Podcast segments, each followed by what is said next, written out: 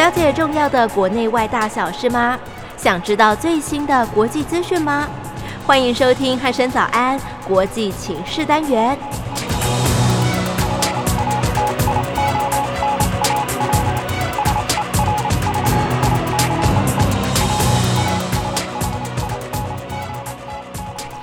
又到了我们国际情势的单元。我想今天呢，在节目当中，我们来跟听众朋友聊聊，在这个礼拜最火红的新闻呢，那就是拜习会。呃，拜习会呢是在呃台湾时间十六号的早上八点四十五分，然后美国总统拜登跟中国国家主席习近平呢展开了视讯会议哦，真的是全球关注。呃，针对这个话题，我们特别请到哦国家政策研究基金会。国安组的顾问曾富生曾老师，老师好。呃，主持人好，全国的听众朋友大家早安。嗯，好。其实今天对徐燕来说呢，是第一次访问曾老师。呃，这个呃，老师就是那种非常有气质、文化，这个是给人家的感觉就是非常的温文儒雅那样的一个感受。这样子，呃，许小姐非常的开朗，那跟你合作一定非常愉快。是是是，好，老师，我想今天啊，我们来跟听众朋友聊拜习。会会好像听说在前两天，您在拜祭会的同时，也盯着荧幕在看他们的讨论，是不是？啊，现在视频非常的方便啊，虽然不是同步呢，但是在。拜习视讯会议的时候啊，他有前面的十分钟是开放给全世界的记者，嗯啊，所以在那个时候呢，我基本上就已经掌握到那整个啊这个拜习会的一个氛围啊，嗯，是没错。那当然，我想呃，他们讨论的一些呃内容呢，针对呃全球来说，每个国家都非常非常的一个关注。老师要不要来聊一下这一次拜习会的一个重点，好不好？那这一次拜习会的重点呢，坦白讲，在今年的九月九号啊，这个拜登跟习近平两位啊，就曾经通过一次九十分钟的电话。在这个九十分钟的电话里面呢、啊，其实双方就已经敲定了啊，要进行一次啊视讯峰会。嗯，啊，因为呢，在从九月到现在啊，双方都非常的忙碌，尤其是中国大陆方面呢，要召召开这个中共的啊十九届的六中全会啊啊，在美国这边呢，拜登。对于他的很多内政问题啊，也相当的头痛啊。不过呢，在啊这一次啊啊中共的这个十九届的这个六中全会啊召开结束，而且呢也顺顺利的通过所谓第三份的这个历史决议啊。对于这个啊习近平先生来讲呢啊，算是一个很重要的一个里程碑啊，也就是他稳固了他的一个政治的权利啊。所以如果说他代表全中国来全中国大陆。来跟这个美国进行所谓啊对话的话呢，也有这个相当的一个正当性啊。那至于啊拜登方面呢，他刚刚这个国会啊参众两院也通过，他也刚刚签署了一份啊一点二兆美元的这个基础建设案。那这个也代表说，最起码拜登啊在经过十个多月的一个奋斗啊。啊，取得了一个非常重大的一个内政上的一个胜利啊，对于他来讲也就相当的有底气。嗯，所以在这个双方这个氛围里面，双方都有相当程度一个自信。有这个自信之后呢，当然啊，就很多重要的议题啊，也就能够达到一个比较有建设性的一个共识啊。嗯，所以呢，在这个一个大的氛围结构里面呢，啊，当然，因为美中之间现在是。全世界最大跟第二大的经济体，同时呢，也是最大的军事跟啊军事第一大跟第二大的军事强权啊，而且双方都是联合国的安全理事会的啊这个常任的理事国，所以呢，他们洞见观瞻啊。是。不过呢，两者之间呢，有很多重要的议题啊，仍然有很多的矛盾啊，因为呢啊，譬如说在人权的议题。在香港的议题，在台湾的问题，在有关啊这个网络骇客啊这个啊这个问题，甚至于包括南海的问题，都是相当的什么棘手的啊啊，所以但是这个两个大国啊，在面对现在全球性的一些挑战，包括气候变迁的压力啊越来越大啊，那必须要共同合作才有可能处理。另外，包括如何来对付这疫情，怎么样来分配疫苗的问题，这个美中之间要合作。所以两个大国啊，他们知道不合作是人类社会的灾难，但是双方之间的很多内部的矛盾呢，啊，也不能在短短的几天或者是短短几个小时的一个对话里面就可以获得解决啊。所以整个这一次啊拜习视讯峰会啊，真正最大的意义是什么呢？真正最大的意义就是啊，双方的美中的领导人正式的建立一个制度化的沟通的管道。嗯，也就是这个制度化的沟通的管道呢，能够让啊双方之间很多非常复杂的一些政治的纠葛、利益的纠葛啊、意识形态的纠葛等等呢，能够透过一个建设性的啊正式的一个对话的管道，能够让什么冲突能够避免发生。那双方激烈的竞争，但是仍然可以啊获得一个有效的一个管理啊。这个我想是这一次拜习视讯峰会最重要的一个特点。嗯，是。诶，老师，其实哦，在拜习会之前呢，大家就谈到，就是说，呃，讨论台湾的这个议题，已经是非常多的琢磨哈。那当然，台湾现在是美中冲突最大风险的了哈。那所以这一次的拜习会，对于台湾到底有什么样的影响？老师要不要来做一个解析？那我想大家都非常关心啦啊，因为在最近的几个月呢，那中共的军机战舰呢，不断的。对台湾进行侵扰，而且呢，他的动作越来越大，越来越明显。有很多军事的专家都认为是，这等于是要准备入侵台湾之前的一个所谓战场经营管理的一个练习。嗯，啊，那在这个氛围下，我想，当然美国方面也好，日本方面也好，也都注意到啊这种现象。所以呢，在今年的几个全世界重大的一些峰会，包括这个 G7 的峰会。包括北约的峰会，甚至于美国跟日本、美国跟澳洲这个 Two Plus Two 的一些这个战略对话呢，都牵涉到这个议题，也就是整个国际社会开始一起来发表所谓的共同声明啊，希望能够重视台海地区的和平跟跟稳定，嗯，也希望能够鼓励两岸之间进行所谓和平的对话啊，双方的问题能够和平的解决。是好，那我想今天啊，我们特别请到曾福生老师来解析这一次哦，这个拜登会哦。那其实呃，这个美国跟中国之间的这个关系呃，非常的敏感哦。呃，我想我们先来聊聊这个美国的部分呢。其实呃，美国从呃那个时候川普开始，其实呃就已经跟中国大陆的关系是越来越不好哦。那从拜登呃政府上台之后，比方说他也推出了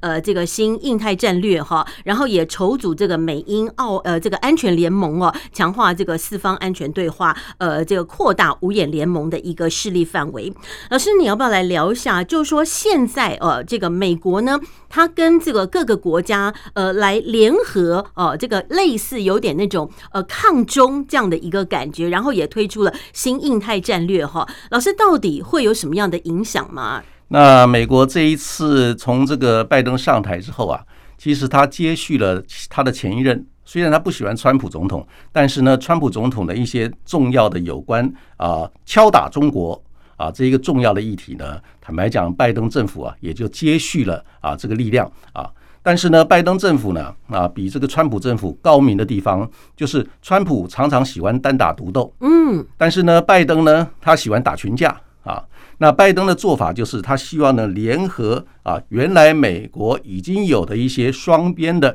军事安全的同盟关系，包括美国跟啊这个在亚太地区跟日本、跟南韩、跟菲律宾、跟泰国、跟澳洲、纽西兰啊，都有所谓双边的军事同盟关系啊，作为一个基础。然后呢，他开始发展第一个三边的一个安全架构。这个三边的安全架构呢，他把欧洲的英国啊。把它拉进来，嗯，成立美英澳的一个三边的安全同盟，再加上它原来有的所谓四方的安全对话，这个四方的安全对话就是包括美国啊、日本，还有澳大利亚啊啊这些国家，还有包括印度啊，希望把这个四个国家能够巩固起来。更重要的是，在第二次世界大战结束之后，仍然存在的一个很重要的情报合作体系，叫做五眼联盟。嗯，这个五眼联盟就是包括美国、英国、加拿大。啊，澳大利亚还有纽西兰啊，基本上就是啊，属于这个 Anglo-Saxon 啊英语体系的一个啊重要的一个情报联盟。早期是对付苏联啊俄罗斯的，那现在呢，他们结合起来，主要的一个对手就是啊这个中国大陆啊。同时，他希望呢运用这三个结构，就是美英澳的安全架构啊，四方安全对话，还有五眼联盟的一个结构呢，再希望他能够拉拢南韩啊。以色列啊等还有甚至于包括南非，啊，这些国家能够结合起来的话，就会形成一个在印太地区围堵中国大陆的一个什么战略安全结构啊。那这个结构啊，如果让它这个组织起来的话，那我相信对于中国大陆来讲，一定是芒刺在背，甚至于有非常非常大的压力。这也就是为什么这个啊，习近平呢，在这个六中全会结束之后啊，他就愿意接受跟拜登之间的一个啊视讯峰会，让全世界都看到，那中国大陆呢是不希望跟美国进行所谓对抗式的一个竞争跟角力，他希望跟美国之间是能够聚焦合作。管控分歧，然后双方之间能够创造一个互利共赢的一个结构。那但是呢，是不是双方啊各自都可以达到他们的战略目标？那我觉得我们还需要再观察。嗯，好，那这次这个拜习会有什么样的影响呢？我们待会儿再来跟呃所有的听众朋友分析哦。那听一段音乐，马上回来。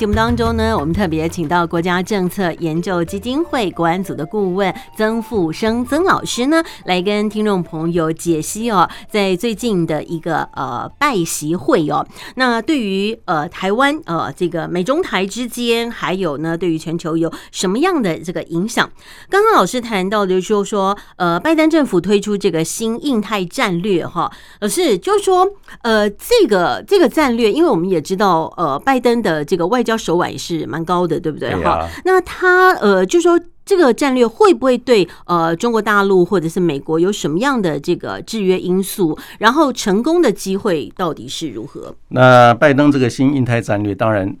他让这个习近平啊政权呢啊面临非常非常大的压力，所以也逼迫这个啊中国大陆政府啊，他必须要采取一个更加睦邻的一个政策啊，他希望能够让周边的国家啊。跟跟中国大陆的关系能够改善，甚至于能够强化。所以呢，他最近过去推的叫做 RCEP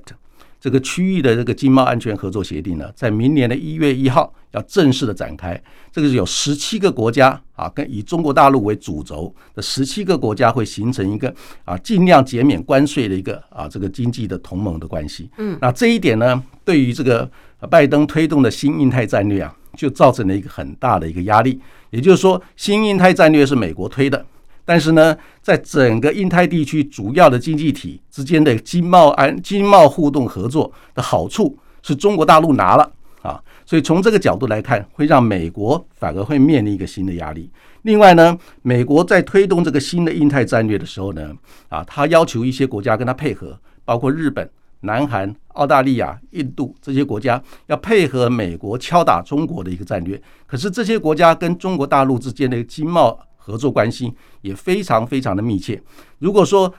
对中国大陆采取全面的一个对抗式的一个做法的话，他们这些国家，包括日本、南韩、澳大利亚、印度这些国家，就会面临什么经贸上重大的损失，再加上安全上的重大的威胁。嗯，所以从这个角度来看啊，反而是让拜登政府推动的这个新的印太战略啊，面临相当强大的一个什么制约的因素，也让这个成功的可能性呢啊大幅度的下降。这个是我们必须要非常密切来理解跟观察的。嗯，好，那呃，这个另外呢，就是呃，像拜登总统他在这一次哦，就是拜习会呢，哈，那呃，他也强调很明白的说，就是说，呃，这个中美其实作为这个世界呃前两大经济体哦，那当然呃，这个角色其实是一个激烈竞争的一个角色，但是他也不愿意跟呃中共发生冲突。那习近平呢，他也同样呃类似谈到了这样的一个基调哦，所以老师要。要不要来聊一下？就是说，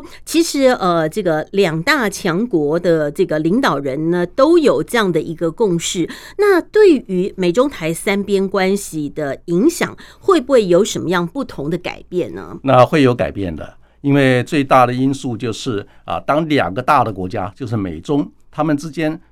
激烈的竞争已经是必然的。啊，因为他们各自有内部内政上的一个需求啊。不过呢，导从激烈的竞争导向一个军事的冲突，他们两位都认为没有必要，而且是会是一个双输的一个结局。所以，两个大国的领导人有这种认知跟共识的话，那代表说这个区域啊，在美中之间激烈的竞争的一个结构里面呢，还不至于什么脱轨。嗯，那不至于脱轨的话，就是两只大象不太愿意打架的时候呢，那这个草坪就比较安全了啊。这个这个旁边的一些小老鼠也不会被踩到啊。从这个角度来看，当然啊，这一次的拜习视讯峰会，它重要的一个最重要的一个意义就是双方的领导人建立了一个制度化的沟通管道。让很多不必要的意外的误解跟误判所导致军事冲突的风险能够大幅度的下降，也让周边的国家啊啊稍微喘了一口气。这尤其是在美中台的一个结构里面，也就是我们中华民国啊，在这个美中之间战略竞争的一个结构里面，其实我们的处境呢是非常非常困难的，因为双方都要我们表态。双方都在挤压我们中华民国的生存发展的空间，但是呢，我们站在一个自己本身国家要生存发展的一个角度呢，我们当然希望能够在两边把它撑开，让两边的压力能够撑开，让我们中华民国的一个生存发展呢，能够怎么样啊？持续能够能够壮大。所以呢，从这个角度来看，这一次我们看到啊，拜习两位啊，这个世界级的领导人，嗯，愿意啊进行所谓相当相当和缓的一个。啊，这个直接的对话，他们双方都坚持一点啊。拜登讲说要用坦白的方式来讲直接的问题，那习近平这边就是他欢迎美中之间打开天窗说亮话啊。所以从这个角度来看的话，那对于我们中华民国来看，双方之两个大国之间尽量减少这个尔虞我诈的一些啊所谓的这个 hidden agenda。啊，隐藏式的一个议程啊，直接坦白的对话，那对于我们是比较有利的。那美中台的一个啊，两岸三边的一个互动关系，也会朝向一个比较建设性的一个轨道来发展。嗯，是，呃，确实哦，这个美中双边的关系不止对他们两个国家哦有深远的影响哈，那同时也影响着这个全世界，所以他们的这个行为呢，其实对国际社会也有一些责任这样子哈。对呀。好，那呃，老师就说。我们接下来来看一下台湾的角色，好不好？哈，是啊。呃，其实，在这个美中战略竞争越来越激烈的一个情况之下，哦，那当然，台湾怎么样在呃这样的一个呃战略当中，然后这个生存呢？哈，那老师要不要呃来聊聊？尤其是如果您刚谈到，就是说，呃，习近平跟拜登他们有产生了这种制度化的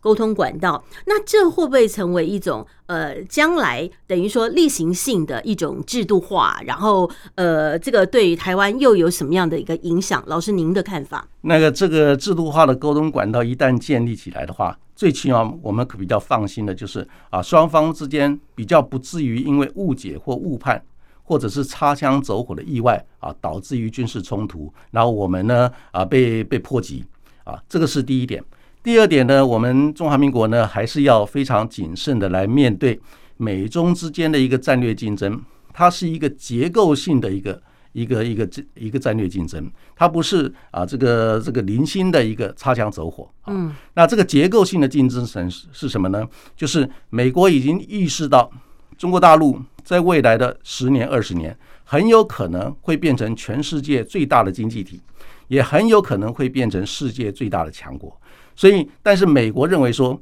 美国必须要维持自己是全世界啊的领导啊的这个领导的地位，绝对不可能放给中国大陆由他们来接受啊，由他由他们来这个担当啊。因为呢，美国必须要维持一个全世界的一个领导地位，它的美元才会继续的变成全世界最强的一个货币，流通性最强的一个货币。嗯，因为美国现在自己本身有有一个重大的隐忧，就是它。现在美国政府的国债已经突破二十八兆美元，这个二十八兆美元呢是一个天文数字啊！但是为什么美国还可以持续的生存发展呢？就是因为美国印美钞来解决它内部的财政问题，但是由全世界各国来吸收，也就是全世界多数的国家，当美国印美钞、印美债的时候呢，全世界多数的国家都会愿意接受。他愿意买美国的美啊这个国债，也愿意接受美元作为他们的外汇存底啊，所以在这个状况之下呢，让美国他必须要维持一个全世界的领导地位，还有全世界的军事强权、科技的强权，他才可以让多数的国家愿意接受美元作为他们的外汇储备啊，或者中央银行的这个储备。这样子的话呢，可以让美国的国债的问题啊，能够慢慢的能够降低这个压力。能够让美国呢，能够如果有一天经济慢慢的复苏，可以解决这个问题啊。不过这个也需要十年二十年的时间。是，所以美国有这种自己本身生存发展一个压力啊。那中国大陆呢，它有这种竞争性的一个企图心。所以呢，在这个状况之下，美中之间的一个战略竞争是不会停止的。嗯，那所以中华民国自己本身在这个结构里面啊，我们必须要想办法在美中之间。要能够左右逢源，嗯跟美国保持一个建设性的合作关系，同时呢，跟中国大陆也要有一个和缓的良性的互动关系啊，在双这个两个关系，我们都不能够搞坏啊。当然，一个程度上，我们要维持我们自己的一个啊自我防卫的能量，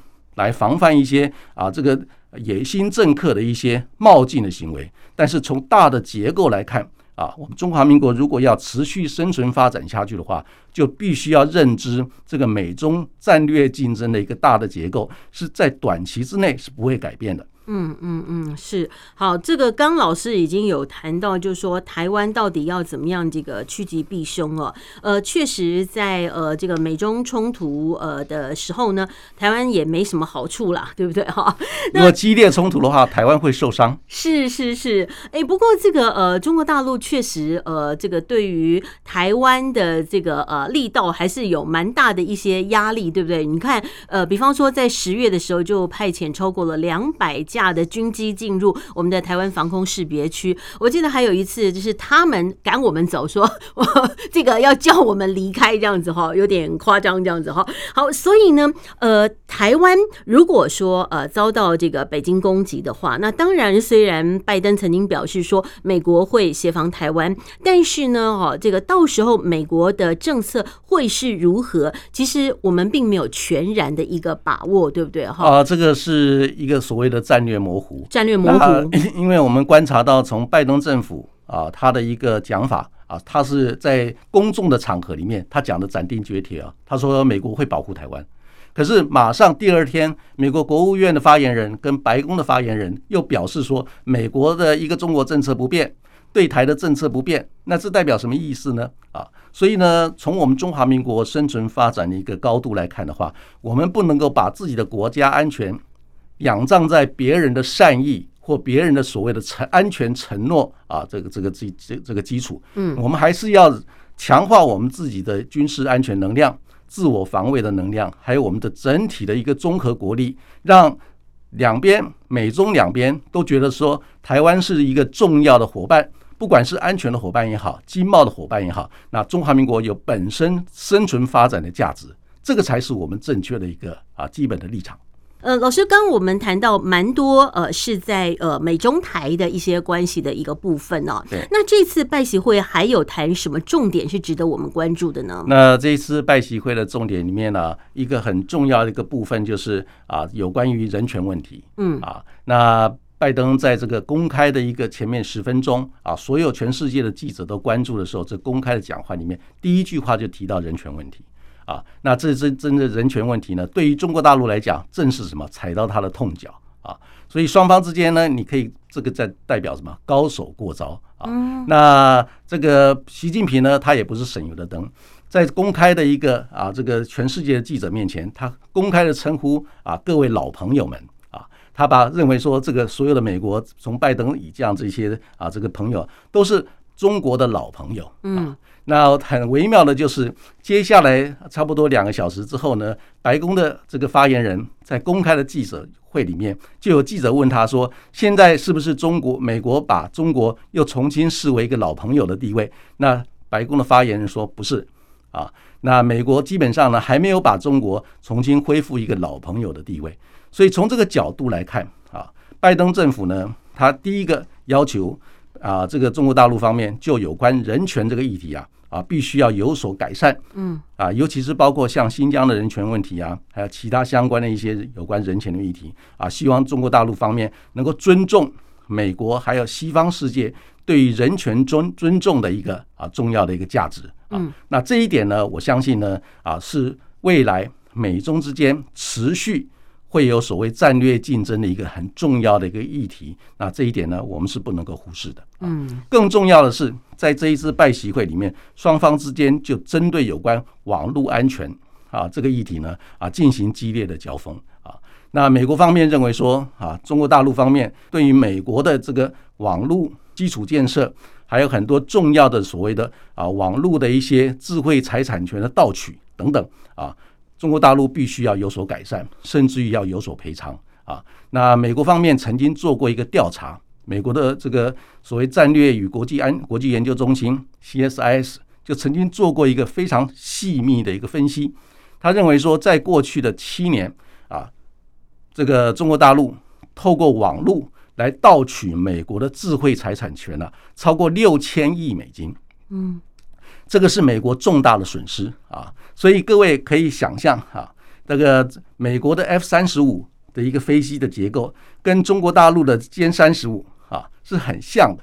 歼三十一是非常像的啊，还有很多美国的有些高科技的武器，包括这个啊这个无人战机啊、无人飞机、侦察机等等，跟现跟中国大陆发展出新型的这个无人侦察机啊，也是非常像的啊。所以呢，美国方面就高度的怀疑啊，中国大陆是透过这个网络盗取这个美国的智慧财产权方式，嗯，来发展它的高科技啊。从这个角度来看呢，美国中之间它的一个战略竞争，从区域的安全的领域到这个关税战啊、科技战，甚至于包括网络安全等等的这些项目啊，后续还有很多。啊，会进行交锋的地方，这也是我们不能忽视的一个项目。是真的蛮复杂的哈，从最早的呃美中贸易战，然后到后来的科技战等等哈，那呃真的是呃剪不断，还理还乱哈。好，那我想今天我们针对这一次的这个呃拜习会呢，来给听众朋友做一个解析，也非常感谢我们的国家政策研究基金会的曾富生曾老师，谢谢老师，谢谢。那今天国际情势单元就进行到这，我们下礼拜见，拜拜。